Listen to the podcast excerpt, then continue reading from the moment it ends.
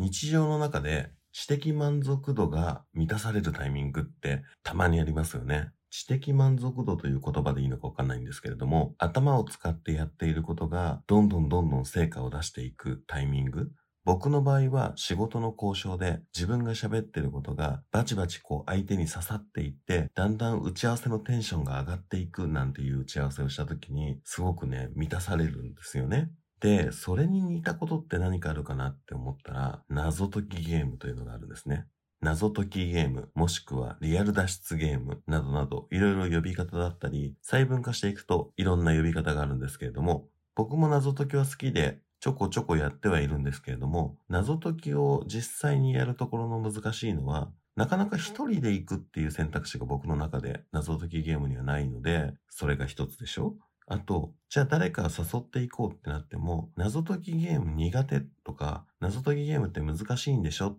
てあんまり乗ってくれない人が多い印象がある。この2点で、ちょっとね、リアル脱出ゲームをそんなに頻繁にはいけてないなっていう悩みもうっすらあったりはしたんですよね。というわけで本日は謎解きを趣味にしている方にお話を伺いました。謎解きの魅力を語っていただいて、謎解き仲間を増やしていこうという魂胆です。それでは早速参りましょう。DJ 石川のむしゃむしゃラジオ。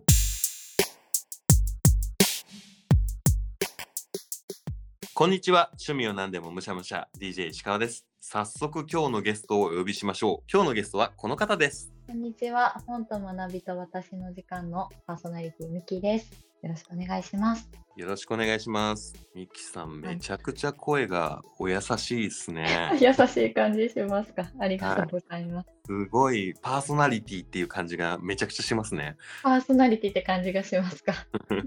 よかったです。はい。ポッドキャスターとしてのタイプの違いみたいなのを感じますけど、なんかすごく耳なじみがいいというか、邪魔にならないというか、すごいいい声だから落ち着くなと思って。本当ですか？うん、多分内容があんまり入ってこない声かもしれないです、ね、いや本当にスッと入ってくるんじゃないかなと僕は思いましたよ。本当ですか？ありがとうございます。憧れます。その本当ですか？お店で困るんですよ。うん、全然通らないので私。あ、そうなんではい、困っちゃいます。居酒屋とかで注文したい時とか。はい、困っちゃいます。そんなミキさんですが、ミキさん簡単に自己紹介お願いしてもいいですか？はい、本と学びと私の時間というポッドキャストをしておりまして、田舎で暮らしながら日常のあれこれや、まあ、本の話だったり、まあ、趣味の話だったり、あとはお仕事でコーチングというものをしているので、まあ、そういったコーチングのお話をしたり。まあ、ゆるゆるとしたポッドキャストをしております。ミキさんとはマーダーミステリーでお会いしたね。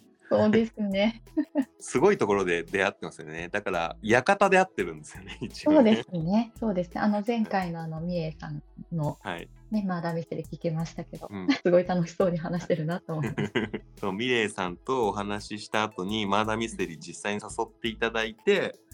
そのミレイさんとマーダーミステリーをやってる時に観覧みたいな形でいらっしゃったんですよね。はい。不思議なところからつながったなって思ってますけど。本当です。ミレイさんをこうあの館に引き連れたのが私だったので、うん、なんだかこう広がり輪が広がって嬉しいです。ああ、じゃあもう大お師匠様だ、マーダーミステリー。そんなことない。私も引き入れられた人間なので、うん、はい。広がってますね。はい。一回しかやってないけど、めちゃくちゃ面白かったです。いや、もうすご素晴らしかったです。じゃあ、そんなミキさんの趣味は何ですか？はい。私の趣味はリアル脱出ゲームです。おマーダーミステリーとは違うリアルな方をいただけるんですね。そうですね。うんうんはい、リアル脱出ゲームっていうのは、はい、なんとなくリアル脱出ゲームっていくつかイメージがあるんですよ、僕の中で。はい、あの地下鉄でやってたりとか、うん、あとはあの下北沢でなんかフィールドワークみたいに動いてる人とか見るんですけど、はい、ミキさんがおっしゃるリアル脱出ゲームってどういうものですか？私が主に行っているというか、まあ、大好きな会社があって、うん、もう皆さんご存知かもしれないスクラップさんがすごく好きで、うん、このスクラップさんが行っているフィールドワークのようなものだったりとか、うん、ホール型のものだったりとか、うん、そういったその、まあ、会社で行っている脱出ゲームがすごく好きでで脱出ゲームっていうものを簡単に説明すると、うん、何ですかね一つの学校だったりとか病院だったりとか、まあ、一つの設定のある建物の中に閉じ込められてしまって、うん、でその閉じ込められた中にはたくさん暗号だったりとかその閉じ込められたえ先に出るヒントとなるようなもの鍵となるようなものが散りばめられていてそれを解いていくことによっててそこから脱出するぞっていうゲームになるんですね。あじゃあ、はい、脱出ゲームって基本的にはその一定の空間の中から出ることを目的としているものが脱出ゲームっていう総称になるんですか？そうですね。主にはそうなんですが、うん、その一定の区間一定の場所っていうのも例えば物語の中の設定がきちんとあってその設定の中の、まあ、ゴールに行き着くというかどういった状態がまあ、脱出成功なのかっていうのがちゃんと最初に明確に表されるので、うん、なのでフィールドワークだったりにしてもどうなったらゴールになるのかっていうのもちゃんと分かりますし、うんうん。例えばこの前はオンラインの脱出ゲームをしたんですけど、はい、閉じ込められたのはオンラインの中にいるスタッフの人が閉じ込められているので、うんうん、その人を脱出を手伝ってあげるのが私たちだったりするんですね。あうん、確かに脱出ゲームなんですね。そうなると、はい、さっき例で僕が言った東京メトロの地下鉄でやっているやつは、厳密に言うとリアル脱出ゲームではないんですね。ではないです。ただ、その、なんでしょう、地域ごとで、そのフィールドごとに、えー、謎が散りばめられていることによって、まあ、そこに置かれているヒントを収集することによってそこにある謎謎を解き明かすことが、その物語の設定としては脱出につながっている。はいうん、うんリアルに監禁されてるわけではなくてってことですね。そうです、そうです、そうです。うん、そっか。じゃあ、その脱出するっていう設定があるものはリアル脱出ゲームで、はい、最終目的が脱出じゃないものはリアル謎解きとかになるんですかね。そうかもしれないですね。確かに。なるほど。はい、なんか、僕も地下鉄やったりとかはするんで、はい、謎解きは好きな方だと思うんですけど、はい、結構自分が謎解き好きでも友達誘っても、いや、そういう頭使うの苦手だからとかって断られることが多い印象は結構あってミキさんの中でリアル脱出ゲームの楽しいところやってて楽しいなって思うところってどういうところですか、はい、えー、もうたくさんありますよ。うん、あたくさん聞かせてください。私はもちろんそのひらめいた時も楽しいし、うん、あとは頭の中で描いていることがこれってこうなるのかなとかちょっと抽象的ですね。例えばそのどこかに閉じ込められた時っていろんな道具となるものがたくさん置かれていたりして、うん、その道具を使ってそこから脱出しないといけないっていう状況になるんですよね。うん、でその道具をどうやって使ったらいいかとかをもう本当に頭をフル活用して、うん、それが成功になった時ってすごく楽しいですし、うん、私一人で行っちゃう人間なので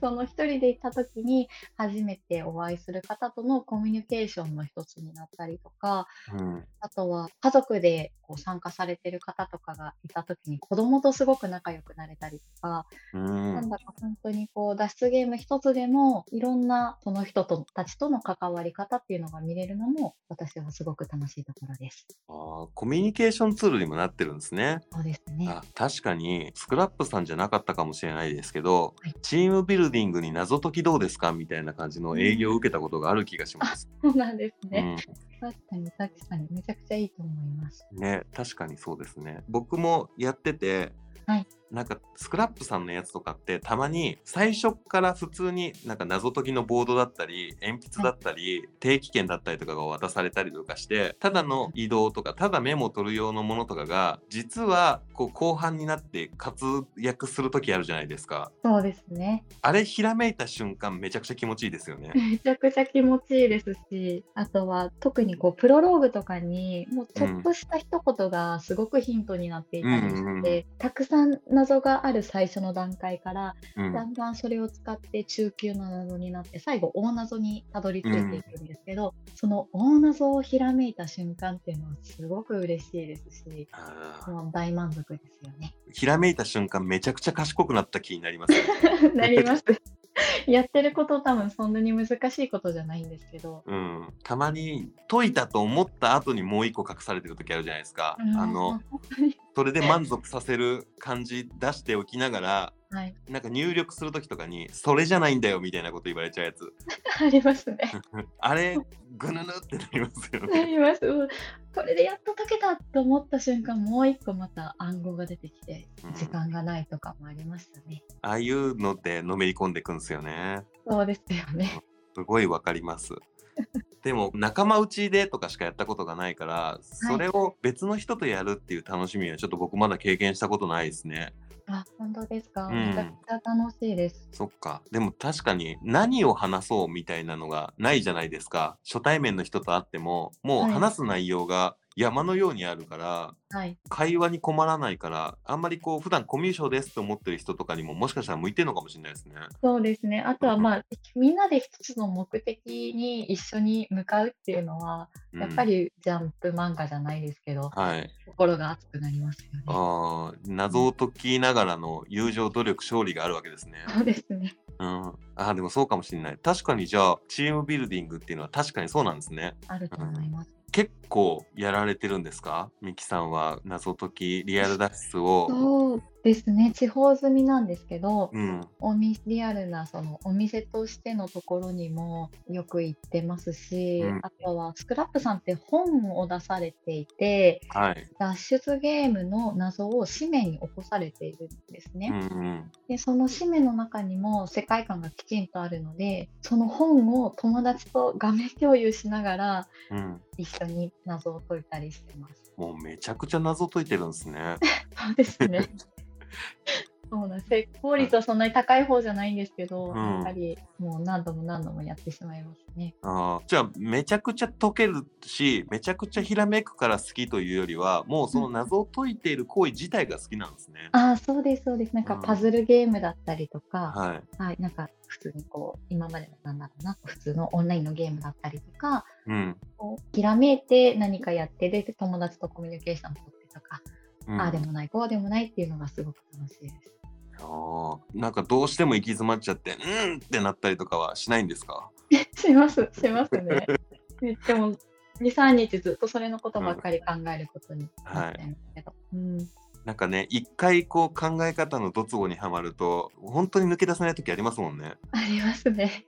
うん、と判断が早いと全然違う方向に行ったりもしますし。うん、あでもそこも含めて楽しめてるからいいですね。楽しいですね。あとまあ、これは癖みたいなものなんですけど私結構何かの物事をこう自分の言葉に言語化するというかこれってこういうことかなってこう言葉にするのが割と好きな方なので、うん、多分それでこう脱出ゲームとかしてても頭の中でこう描いてることを口に出すっていう行為がすごく楽しいんだと思います。おなるほどね。うん、じゃあそういう謎解きが好きっていうだけじゃなくもともとの自分の特性に合ってるっていうのもあったんですね。そうかもしれないです。ミキさんがそんだけハマる謎解きってなんかリア脱出ゲームってすごい昔からあったわけじゃなくてここ10年とかそういうレベルの話かなと思うんですけど、はいはい、なんかハマったきっかけとかってあったんですか？ハマったきっかけでも私ずっと一人で遊んでて もともとこうパズルゲームとか、うん、すごく昔ですけど、プレイステーションのサイっていうサイコロゲームがすごく好きで、はい、知ってますか、はい、ありましたね。あの、ありましたね。上、サイコロの上に乗ってて、コロコロコロコロ転がしながらやるやつですよね。はい、あ、そうです。で、それの対戦とかじゃなくって、うん1人で100問まであるものをずっとやってたんです。はい、おすごい。もうそれだったり、まあ、なんか他のゲームだったりがすごく好きでやってたので、うん、多分そこからすごく好きだったんですよね。あとはその推理小説だったりとかアニメだったりとかそういうことを考えるものも好きだったので、うん、なんか自然と好きになっていって最近こうマーダーミステリー界隈の人たちとかと脱出ゲームも一緒にできるっていうのが本当にこう仲間ができたような感覚なんだと思います。なるほど。あ、じゃあもうそれでぴったりだったんですね。そうですね。脱ゲームができた時に。はい。あ、じゃあもう当然、金田一少年やコナンも好きだしっていう感じですか、はい、あ、そうですね、うん、コナンはもう本当に大好きです。あ、いいですよね。はい。僕もここ4巻分ぐらいを昨日一気に読みました。今激アツなんですよね。激アツですね。はい。黒の組織がね。もう本当多くは語れないんですが、はい、すごいいい感じになってます。僕が脱出ゲームというか、うん、謎解きとかにハマったのが、はい、アリスとボブって知ってます？あわからないです。なんかねスクラップさんが会社とか立ち上げる前に、うんうん、アリスとボブっていうのがなんか都内であって僕が見たのは本屋さんだったんですけど本屋さんで本の上に黒いカードが置いてあったんですよ。ああ面白そう。はい。でこれを見つけた人は謎かなんかを解いてここにそれで出てくるメールアドレスにメールすると、はい、招待状が届いて、はい、で参加費1人1000円か2000円とかでこの駅に来たら謎を渡すみたいなので、はい、なんか友達と行ったんですねそれに。すっごい怪しいのに。怪しいですめちゃくちゃ怪しい。でそうするとその指定された駅のところにサングラスとスーツの男性が立ってて茶封筒を渡されるんですよ。怖、うん、で浜松町とか周辺を歩いたら謎が解けるっていうようなイベントがあって、はい、あれなんか本当に20代で暇してたからやろうってなったけどよく考えたらめちゃくちゃ怪しいですよね。めちゃくちゃ怪しいですね。ロッカーとかに物入れるとか指示やっても。ね。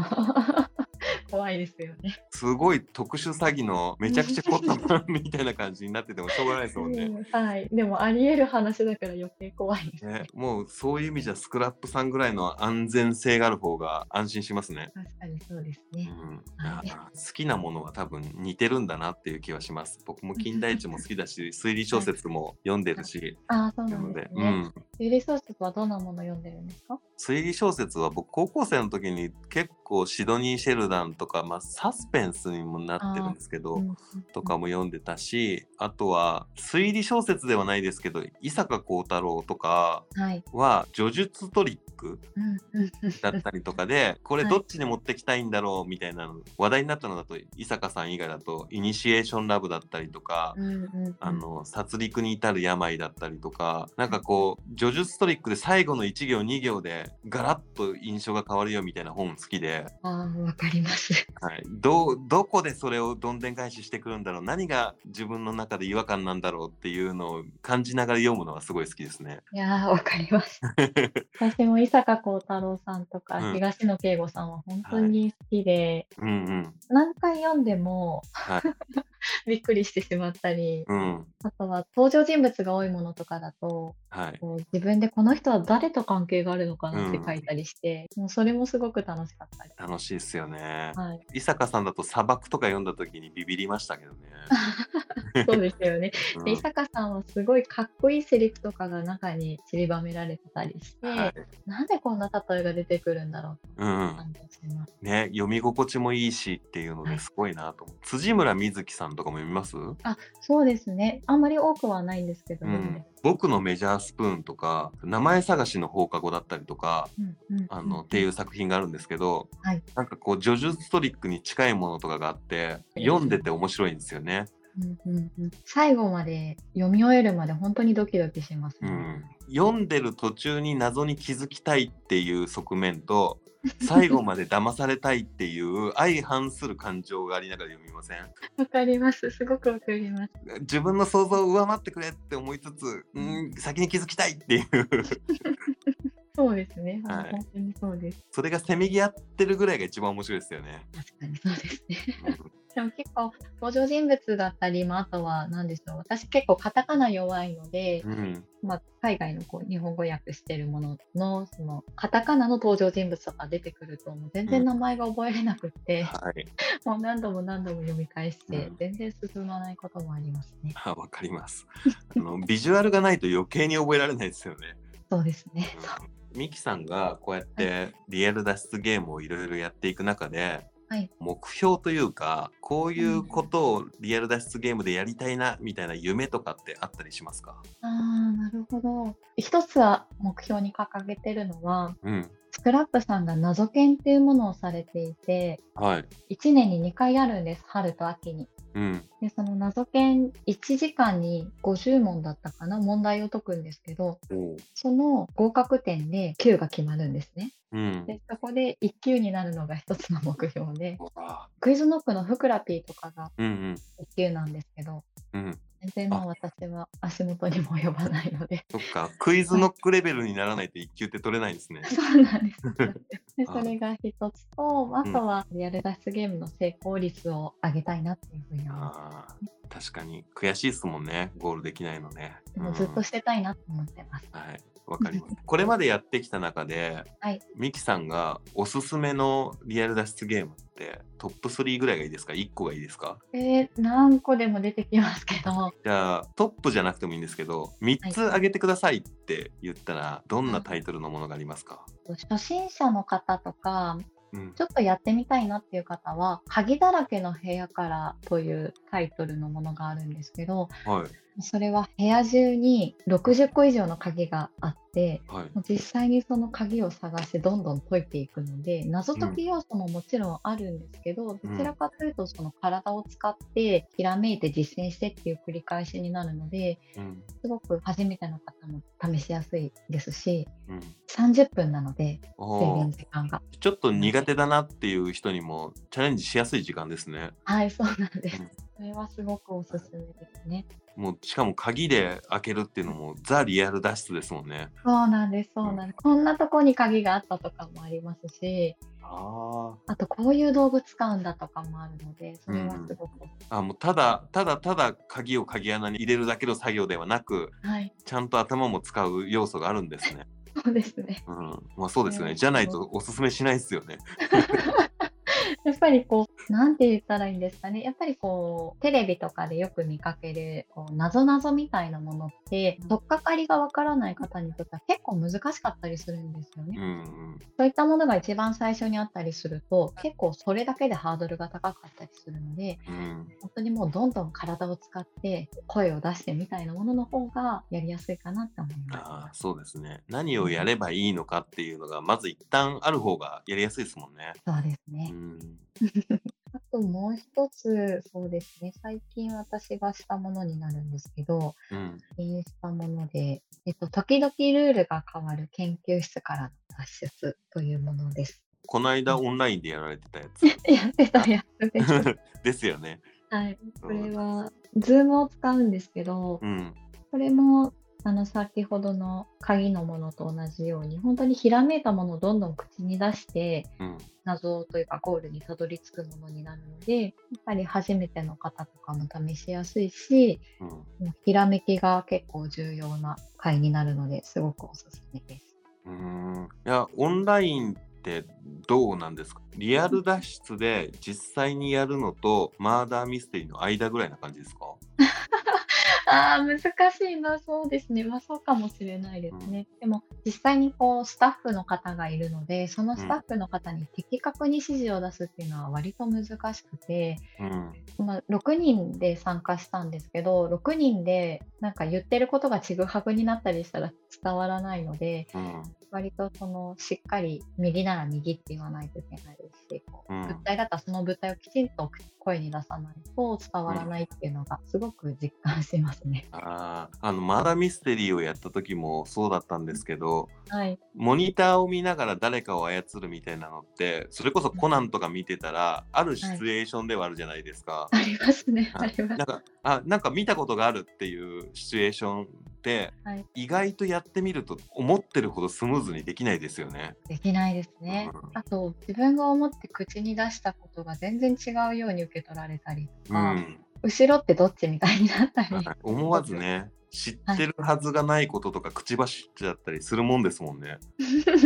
さっきこう言ったけどって言われてもああ違う違うって あのあの経験ってなかなか実は日常ではないですもんね。そうですね。うん、あとは結構仲間内で遊んだりとか、まあ、家族の中でいたりすると共通言語でこう会話ができてしまうので、うん、やっぱりきちんと説明するっていうのはすごく大事だなって 感じますね。感じますよね。あともう一つそうですね。でも、どれも好きなんだけどな。どれも好きなんだけどな。うん、個人的にはアニメとのコラボも私すごく好きなんですけど、うんうん、スクラップさんがオリジナルでされてる作品もすごく好きで、うん、あるオークション会場からの脱出というものがあったんですが、はい、それがすごく楽しかったですね。それはやっぱりなんだろう謎解き要素結構多かったですし謎の量も多かったんですよ。うんもうたくさん解いても終わらないっていうぐらい謎があったんですけど、うん最後の、なんだろうな、大謎に向かって、最初のどれも伏線になってるような感じもやっぱりさすがだなスクラップさんと思いましたし、うん、あとは、うん、その時参加したのは知らない人たちと参加したんですけどそれでもこう役割分担とかもすごく重要だったので、うん、それもまるっと含めてすごく好きな回だなと思いました。えー、やっぱり謎が多ければ多い方がいいんですか？いや、解けれたら解きたいんですけど、うん、なんで言ったらいいですかね、謎が多いと、一人にかかる負担がすごく多くなっちゃうんですよね。うん。うん。だから私としては役割分担があるのはすごく好きです。ああ、なるほど、うん、私これ今やりますみたいな感じがすごく好きです。確かに。わかりやすいですもんね。そうですね、集中がしやすいっていうか。そうですね。あと、壁のこれ、なんて書いてましたとか、なんかこう、ちゃんとコミュニケーションというか、まあ、報告相談というか、ちょっと仕事っぽいですけど、はい。それがなんかこう、面白いなと思います。すごい楽しいです。効率とか成果を求めていったら、どんどん仕事っぽくなるって面白いですよね。そうです。一回、私、その友人集めて、あの本気でやろうって言って、司令塔を立てて、タイムキーパーつけてはい。で、あの、誰が謎を解くのがいいかとか役割分担やったんですけど、はい。まあ、楽しさっていうより、ほんとちょっと仕事っぽくなりました すごい本格的ですね。本格的。あの、指揮指揮官が全然謎解けないので、うん。やっぱりみんなでやるのが楽しいなと思います。そうですね。実はそのみんなで一つのゴールに目指すんだけれども、みんなで悩むのが面白かったりするんですもんね。そうですね、そうですね。あとは、本当にいい学校出てるから謎が解けるってわけでもないですし、うん、スポーツができるから謎が解けるっていうわけでもないので、うん、やっぱりその人それぞれで気づくところが違うっていうのも面白さの一つだと思います。ああ、そうですね。解ける謎にも個性がありますよね。ありますね。うん確かに中にはこうしっかり情報の整理をしてくれる人がいたり、うん、これとこれとこれが今ありますよとかちゃんと言ってくれる人がいれば、うん、まあ、すごく謎解きに特化している人がいれば、うん、机の上をきちんと整理してくれる人がいたり、はい、すごくそれぞれの良さがあるなと思います。大事ですよね。これ残ってますよみたいな、これ残ってていいんでしたっけとかって言ってくれる人がめちゃくちゃヒントになったりしますもんね。なりますなります。コナン君のあれれみたいな感じで。そうですね、そうですね。あの、あゆみちゃんとかそんな感じでも。はい、助かるんですよね。いつもこの最後の質問としては、謎解きとか、はい、その趣味に僕をはめるとしたら何やらせますかなんですけど、まあやってはいる。僕も やってはいるっていうほどでもないんだよな。1年に1回謎解きゲームやるかなぐらいなんですけど、もっとやりたいなって僕を思わせるためにはミキさんだったら何やらせますか？へえでもオンラインの脱出ゲーム一回一緒にやりましょうか。やりたいです。やりたいですね。はい。スケジュールが合えばやりたかった。ぜひやりましょう。ぜひ次のオンラインは一緒にやりたいですぜひ一緒にやりましょう。はいはい、最後に改めてミキさんのポッドキャスト番組の紹介をいただければなと思うんですが、いいですか、はい、各週土曜日で配信をしております。えー、本と学びと私の時間という番組です。あまりこう、なんでしょう、しっかりとした話はできていないと思うんですが、ゆったり田舎の空気を感じていただける番組だと思うので、えー、ぜひ聞いていただけたらと思います。もう今日の回でミキさんの声のファンになった人はいると思いますので、本当ですか？はい、ミキさんの番組も聞いてみてください。ミキさん、今日はありがとうございました。はい、ありがとうございました。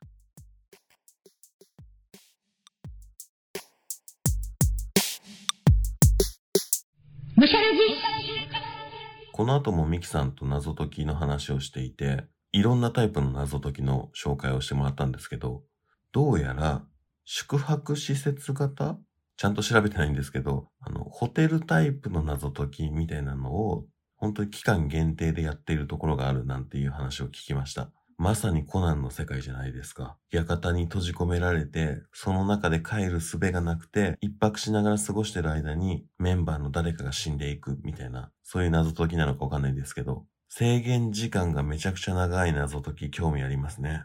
リアル脱出ゲームって、こういうタイプかこういうタイプしかないっていう固定概念があったんですけれども、頭を柔らかくして考えなきゃいけない謎解きで、こういうタイプがあるって思ってたのって、ある意味、ちゃんと謎解きに向き合えてないなって感じがしたので、そっか、そういうやり方もあるのかと思ってね、謎解きの可能性の広さに驚きました。そういう意味では、1年間かけて謎を解いていくようなゲームがあっても面白そうですよね。というわけで、本日の趣味川柳。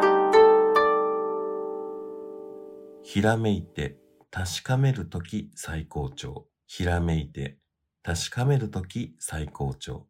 謎解きの一番気持ちいい瞬間は、ちょっと悩んでいて、あ、これこう解くんじゃない？え、確認してみよう。あ、やっぱりそうだ、これで分かったっていうタイミングが一番気持ちいいですよね。本当にその興奮というか、その快感ってあんまり他では味わえない気がするんですよね。ショーを見て思う楽しさだったりとか、漫画を読んでて感じる楽しさだったりとか、映画を見て感じる興奮だったりとか、スポーツをして得られる爽快感とか、そのどれとも違う脳の知的部分が満たされる感じ。これはね、ぜひ謎解きをまだ一度もやったことない方は試してみていただきたいです。何回かやっていくと、こういう風に解けるかもしれないみたいなメソッドというか、方法論みたいなものが刷り込まれていくので、どんどん楽しくなっていくと思いますよ。